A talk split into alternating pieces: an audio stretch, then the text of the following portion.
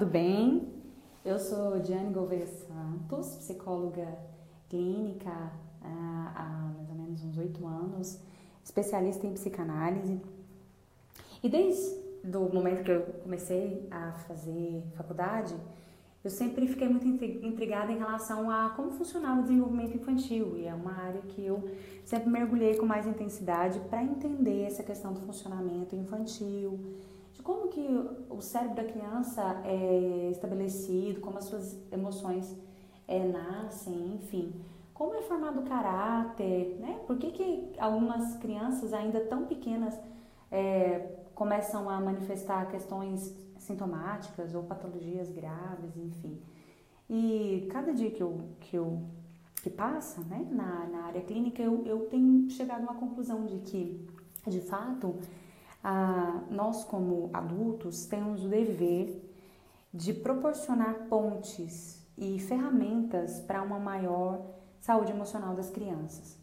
É, aquela história de ah, tudo é culpa dos pais, né? psicólogo gosta de falar que tudo é culpa da mãe. Não, assim, não é tudo culpa da mãe. É uma mentira falar que tudo é culpa da mãe, mas tipo 99,9% do que chega pra gente às vezes tem alguma coisa relacionada algum conflito em relação à mãe ou pai, ou então um ambiente familiar de alguma maneira contribui sim para uma disfunção ou para um adoecimento na criança. De fato, é muito doloroso às vezes para nós, né? Você que é mãe, que é pai, vai saber muito bem. Disse assim, o quanto é doloroso talvez você é, ouvir ou cair a ficha, tipo, nossa, meu filho tá fazendo igualzinho eu faço. Ai meu Deus, essa mania do pai dele tá fazendo, né, parecida. E você fala, nossa, mas esse menino aqui tá ficando igualzinho a família, era para ser diferente. Era para ele obedecer o que eu mando ele fazer, não para ele fazer igual a gente faz. Então, assim, tem aquele dilema do faço o que eu mando, né? Faço o que eu falo e não faça o que eu faço. Mas de fato a construção de uma saúde emocional com pilares sólidos na, na infância, ela perpassa muito por uma série de fatores e eu gostaria de falar sobre alguns rapidamente com vocês. Eu sou casada com meu príncipe, já tem 10 anos, o Wellington, e eu tenho duas princesas, dois presentes de Deus na minha vida, a Bianca de de cinco aninhos, vai fazer agora, recentemente, e a Gabriela de um ano e quatro meses. E o que eu percebo é que eu aprendi muito nessa trajetória da maternidade e que tem muitas coisas que na teoria é muito bacana, a gente aprende muito, é lindo, só que na prática é outra realidade. Então, não vou falar com vocês apenas sobre teorias, mas também sinto que é possível e viável ser realizado numa prática diária no seu relacionamento com as suas crianças. Então vamos lá. Se você é um pai, uma mãe, avô, avó, tio, tia, cuidador, professor, enfim, se você é responsável, convive com alguma criança, você tem o dever de ajudá-la no seu desenvolvimento emocional, ou melhor dizendo, no, no seu desenvolvimento de uma inteligência emocional. Mas, de fato, o que, que é uma inteligência emocional? Uma inteligência emocional é um conceito da psicologia que descreve a capacidade de reconhecer e avaliar os seus próprios sentimentos, ou seja, a capacidade que alguém é, aprende, é uma habilidade aprendida, e essa pessoa vai aprender sobre essa habilidade, ela vai conseguir ali se organizar com essa habilidade de maneira que ela consiga avaliar seus próprios sentimentos e os dos outros, das outras pessoas. Então é não, não é apenas uma capacidade de autoconhecimento, de compreensão do que, que se passa dentro de si, de reconhecer estou triste, estou com raiva, estou com medo. Não é só isso, mas também a inteligência emocional perpassa pela compreensão do que passa no outro, empatia. Gente, a gente precisa ensinar as nossas crianças a ter empatia a reconhecer no outro também os sentimentos adversos que acometem o ser humano. Entender é, que o irmão também fica triste, que a papai e a mamãe também se aborrece com alguma atitude indevida dele. Essa compreensão de empatia, ela não nasce com a gente, a gente vai adquirindo com o passar do tempo. Esse conhecimento, essa habilidade social, essa, Essa capacidade de reconhecer aquilo que habita no outro é aprendido e é um aspecto, sim, da inteligência emocional. Ter a empatia de reconhecer os sentimentos que perpassam pelo outro também. É, assim também como uma capacidade de lidar com esses sentimentos, tanto com os seus e conforme a criança vai crescendo, ela também vai adquirindo a capacidade de lidar com os sentimentos dos outros. Qual é a necessidade, né? Qual é a real necessidade de a gente ajudar uma criança a desenvolver sua inteligência emocional? Então, então para que a gente ajuda né, uma criança? A partir do momento que uma criança é auxiliada e motivada a ter a capacidade de reconhecer e avaliar seus próprios sentimentos e os dos outros, ela terá as suas angústias aplacadas. A criança é um ser em desenvolvimento constante e ela lida com muitas angústias desconhecidas. E por não saber nomear suas próprias emoções e sentimentos, quando o adulto se propõe a auxiliar ela nessa caminhada, traz luz ao meio de um, ao meio de um, a um caos que, que muitas vezes se estabelece nos seus sentimentos, né? É, muitas coisas desconhecidas para a criança. Então é como se a gente lançasse luz a um buraco, a um poço profundo de questões sem compreensão. A criança ela fica triste, a criança ela sente raiva em alguns momentos, a criança sente ciúme dos pais, do irmão, dos avós. A criança ela tem hora que ela sente ódio, ela fica magoada, ela ama muito. A criança ela não sabe conter a sua alegria, ela é sincera, ela é transparente, né? A criança ela é um vulcão em erupção e as lavas são os intensos sentimentos e impulsos que a criança carrega, que ela ainda não sabe nomear, que ela nem sabe controlar. Então, a maior ou menor grau, uma das características da infância é a impulsividade. E a falta de filtro também, né? Assim, criança não tem muito filtro, mas também é impossibilidade. Então, essa questão de agir é, sem esse filtro, né? conforme que deu na cabeça, vai lá e faz. É uma questão muito do infantil. Tem adulto assim, né, gente? Como é que a gente faz com os adultos que não cresceram? Aí é outra história, né? Deixa para outro podcast. Então, como que eu posso ajudar? Essa criança, né? Esse pai, essa, esse pai, você que é pai e mãe, como que você pode ajudar? Em primeiro lugar, nós temos que ter cuidado com a projeção. Gente, isso aqui é muito sério. Então, da projeção é um negócio muito complicado. Por quê? É, o que, que é, né, assim, a projeção? É o espelho, né? Um espelho de mim mesmo no outro. A projeção é um processo psicológico muito comum. Quando eu imputo, quando eu coloco ao outro que é meu, quando eu determino, falo do outro, mas na verdade não é o outro, sou eu. É, então, assim, o pai, ele às vezes se aborrece muito com uma característica do filho, né? Ah, porque esse menino é assim, assim, sabe? Na verdade, você vai observar, a criança não tem nada demais com ela. A única coisa que ela faz, ela, ela aprendeu um comportamento que ela viu alguém praticando. Só que como o pai acha aquilo insuportável nele, não tolera no filho. Então assim, o pai, ele é, suponhamos, vamos colocar assim, ele é, ele é briguento. Aí a diretora da escola chama e fala: Olha, é, seu filho brigou com fulaninho tal, Joãozinho, e eu tô chamando aqui você pra, pra, pra, você conversar com seu filho. E aí ele vai, quebra o pau no menino, ah, porque você é muito briguento, que você não pode ser briguento assim, que tem que ser parte boa e tal. E aí o menino fica estarrecido, porque na verdade o que, que acontece? Aquele pai tem aquela atitude de ser briguento, de ser impetuoso, intolerante, e aí ele exige do filho, da, da criança, um comportamento inexistente na sua casa. Ele não é daquela maneira, ele não é pacífico, mas ele tem um imperativo em direção àquela criança. Você precisa ser assim, você tem que ser assim, você tem que ser é, calmo, você tem que ser amigo de todo mundo. Entende? Então a projeção funciona assim: eu projeto no outro aquilo que é meu. Então ele não está aborrecido, não é com o filho. Ele está aborrecido porque ele não suporta essa característica nele. Só que o menino está pagando a conta, né? Então tome cuidado com aquilo que você projeta na sua criança, das suas más resoluções, é, entender qual que é o lugar, quem que, Quem, quem que é que está com problema? É você ou é a criança? Vamos entender isso. Outro ponto importante são os rótulos. A criança não sabe quem ela é. Ela saberá quem, quem ela é de fato através do que você diz sobre ela. Uma criança pequena, ela tem os seus responsáveis como espelho. Na tentativa ali de ser igual, de se adequar àquela família, a criança vai se comportar da maneira mais é, coerente possível em relação ao que ela vê, ao que ela contempla dos seus pais. Então, se ela vê as pessoas próximas se comportando de uma, de uma determinada maneira, porém muitas vezes a, a expectativa de, do pai, de fato, não é que a criança tenha aquele comportamento é, que, ela, que ela viu. Eles querem um comportamento que eles mandaram. E aí o rótulo nasce. E o rótulo é perigoso. Então, os rótulos, eles são perigosos porque na infância a personalidade ainda está sendo formada.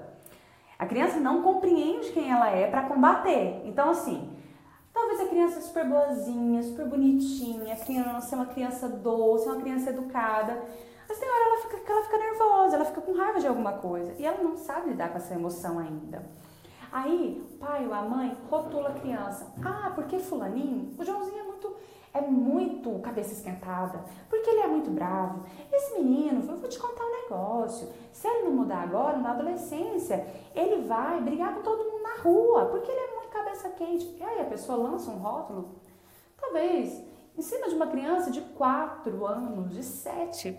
Sei lá, às vezes crianças tão pequenas carregam rótulos tão pesados e elas ainda estão em um processo de formação, de constituição da sua personalidade. Tenha muito cuidado com o rótulo que você lança sobre os seus filhos ou sobre as crianças que convivem com você. Tenha objetividade na hora de corrigir. Por exemplo, se a criança desobedeceu uma ordem sua, foi dada uma ordem, ela não cumpriu. Ao invés de você gritar e dizer, como você é teimoso, qual que é o ideal? É você dizer, nossa filho, né? Nossa Joãozinho, esse comportamento não combina com você, porque você é tão obediente, você é tão responsável, você é tão, tão engraçadinho, não tô entendendo por que você fez isso. A criança ela vai entender quem ela é. Ela entendeu que ele é obediente, ele entendeu que ele é legal e, e ele compreendeu que aquele comportamento não é adequado e não está condizendo com a personalidade dele, porque agora ele entende o que, que você espera dele. Se você só fala que ele é teimoso, ele não vai entender o que, que você espera dele. Deixe claro o que, que você espera do seu filho. Use palavras de afirmação. As palavras de afirmação, elas serão como chicletes pregados na cabecinha do seu filho. Impossível de tirar. Essas palavras de afirmação, ela tem o poder de determinar crenças limitadoras ou crenças de alta afirmação mesmo, que ele vai carregar para a vida adulta. Então, se você diz para o seu filho ou para sua filha, você é lindo, você é linda, você é muito inteligente, você sempre me deu orgulho, Parabéns, estou muito orgulhosa das suas conquistas. Quando você crescer, você vai ser um excelente profissional. Quando você crescer, você vai ser bom em tudo que você fizer. Hoje você não consegue fazer tal coisa, mas continue tentando. Eu tenho certeza que você vai conseguir. Eu amo muito você porque você é uma pessoa muito extraordinária, muito especial. Você é muito importante para nossa família. Essas palavras de afirmação vão criando muros sólidos a respeito da identidade daquela criança. Quando você estabelece uma identidade forte, você blinda o seu filho do bullying da escola. Porque qual que é a grande questão do bullying? Porque aquele adolescente que está sendo humilhado ali, ele não, tem, ele não tem convicção ainda de quem ele é, ele não sabe quem ele é. Aí a, a primeira sem noção que fala que a sua filha é feia, ela acredita. Porque se ela tivesse convicção que ela é linda, maravilhosa, ela ia rir na cara da sem noção. Ela ia falar: não, essa menina é muito sem noção. Me achar feia, ela não tem espelho em casa. Elas são algumas coisas que a maturidade da vida vão fazendo a gente adquirir, mas de fato, blindar é, as nossas crianças com uma identidade fortalecida é fundamental. É, e o afeto, né, gente? O afeto ele é fundamental para criar pessoas fortes. A criança com afeto, ela é mais bem sucedida. Crianças abraçadas, beijadas, pegas no colo, que escutam que são amadas, elas têm maior facilidade para passar pelas frustrações da vida sem se desintegrar sem perder o sentido da existência. Cada fase haverá uma necessidade diferente. Porém, a demanda de afeto de uma criança, ela está presente em todas as fases da sua constituição. Não é porque o seu filho não é mais bebê que ele não tem mais necessidade de afeto. Não é porque o seu filho é um adolescente que ele não tem mais necessidade de afeto. O afeto, ele não é algo que se perde com a idade. Muito pelo contrário, a sensação que eu tenho é que quanto maior a criança, maior é a necessidade de afeto e de afirmação desse amor que você vai ter que ter. Porque a criança, ela tem dúvidas, tem criança que tem dúvida em relação a ser amada, né? É, a criança precisa dessa afirmação. Aconteceu uma coisa bem interessante esses dias atrás, assim, é, a minha filhinha, não praticamente não dorme em casa, mas aí esses dias pra trás tá dormindo na casa de uma da vovó dela e a avó saiu para comprar alguma coisa de manhã e deixou com a Bisa. Aí ela acordou, chorou, a Bisa acalentou, ela ficou encabulada, ah, a vovó me deixou é, aqui sozinha, ela não estava sozinha, estava com a Bisa, né? Enfim, aí o que, que acontece agora? Todas as vezes que a gente sai para algum lugar, ontem mesmo nós saímos para comer uma coisa e ela falou assim, mamãe, eu vou ali no pula-pula, mamãe, mas você não vai me deixar aqui, né? Você, você vai me levar embora? E aí agora com muita frequência ela vira para mim e fala, mamãe, você, você não vai me deixar, né? É, ela está numa fase em que ela comece, começou a entender essa divisão, né? De que tem um mundo, de que tem as pessoas em volta, de que tem os outros lugares que não são os lugares que sua família habita e que esses outros lugares ela vai só a passeio e tem que voltar para casa, porque ela tem a casa dela, o lugar que ela existe, o lar dela ali. Então tem um momento, ela tem quatro anos, tem um momento que ela vai, ela vai fazer cinco meses que vem, ela, ela vai, ela começou a entender a complexidade do mundo em relação a isso, a desamparo. Que tem como a minha mãe me, me amparar, cuidar de mim, mas ela também tem a opção de me desamparar. É, essa compreensão tão complexa não é uma compreensão rara, que é exclusiva só da minha filha. As crianças chegam nessa conclusão de que o pai pode, algum dia, é, é, enfim, abandoná-la. Abandoná a criança tem medo de ser abandonada. Então, de fato, essa afirmação constante é que vai trazer a compreensão de que esse afeto não vai embora. É um, é um, tô contando um, um evento é, muito específico, mas de fato a minha filha Bianca tem uma compreensão em relação a isso, ao amor, a importância que ela tem na nossa vida. É, eu, eu e meu esposo temos esse cuidado de afirmar de maneiras, de várias maneiras, de maneira muito enfática, é, o valor que ela tem, a importância, construindo uma identidade de fato, é, tanto nela quanto na Gabriela, do quão importante elas são e não negligenciando, claro, os limites. Para encerrar, não negligencie o limite com amor. Não tem nada mais importante que você pode fazer para o seu filho, para sua filha, do que colocar, estabelecer limites com amor ame, não rotule, seja um bom pai, seja uma mãe afetuosa, sabe? Mas entenda que se você não mostrar para o seu filho que ele pertence a algo, ele nunca vai saber. Dê senso de pertencimento. Meu filho, você é da família tal, sabe? Sabe aquelas negócios, aquela reunião de família? Você é da família tal. Uhul, família tal, uhul. Ele tem que se sentir pertencente. Você vai a alguma igreja, tem alguma religião, você, você é de tal religião, você, você, você sabe, você é de. Uhul, isso mesmo! Você, meu, meu filho, uma coisa, você é inteligente, você nasceu pra, pra isso, sabe? Então, assim, você tem que. Você tem que focar qual que é o objetivo que você tem para aquela criança. Ele não nasceu para vegetar, você tem um objetivo para ele. Você tem, você tem uma expectativa a respeito do seu filho. Então, é, você quer que ele seja uma pessoa bem-sucedida, uma pessoa produtiva na vida, você tem que inculcar isso na cabeça dele desde pequeno. Você vai ser uma pessoa produtiva, você vai ser uma ótima mãe, mas você também vai ser uma pessoa que vai fazer diferença na sua área de atuação profissional. Você vai ser uma pessoa que vai ajudar os outros. Coloque um limite no sentido de uma noção daquilo que você espera para o seu filho. E outra coisa, não esqueça de aparar as arestas do caráter. Porque para você conseguir de fato contemplar esse alcançar do seu filho a coisas patamares é, maravilhosos, tem que perpassar de fato por um lugar, perpassar por um lugar onde você tenha a, a, compreensão de que tem uma maneira correta de fazer isso. Então, para a gente não criar bons psicopatas, estabeleça limites. Você vai fazer tudo que você quiser fazer na vida.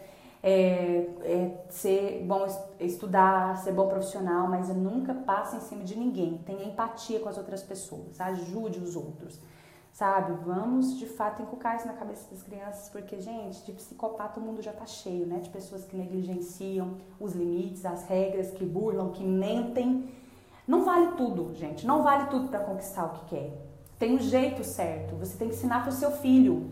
Meu filho, você não pode mentir para tirar uma nota melhor na escola. Você não pode burlar as regras, não fica fulando, furando fila, não danifique as pessoas, não pegue aquilo que não é seu. Gente, são valores simples que a gente precisa ensinar ao nosso filho, sabe por quê? Se você deixa ele trazer a borracha e a, a canetinha do amigo hoje, semana que vem ele traz o carrinho, na outra semana ele está trazendo o fichário ou o livro. Aos 18 ele traz o carro. Entende? Então essa falta de limite, ela vai só crescendo. É na infância que se estabelece valores, princípios, coisas fundamentais. Não, não deixe isso passar. Você tem que ser radical em relação a limites e valores. Coloque limite, porque essa é a melhor maneira, maneira mais eficaz de amar seus, seus filhos. Tá bom? Ah, por hoje é só. Um grande abraço para vocês. Espero que vocês tenham gostado desse podcast. E depois a gente vai lançar mais algumas coisinhas aqui. Um abraço e até a próxima, viu? Show de bola!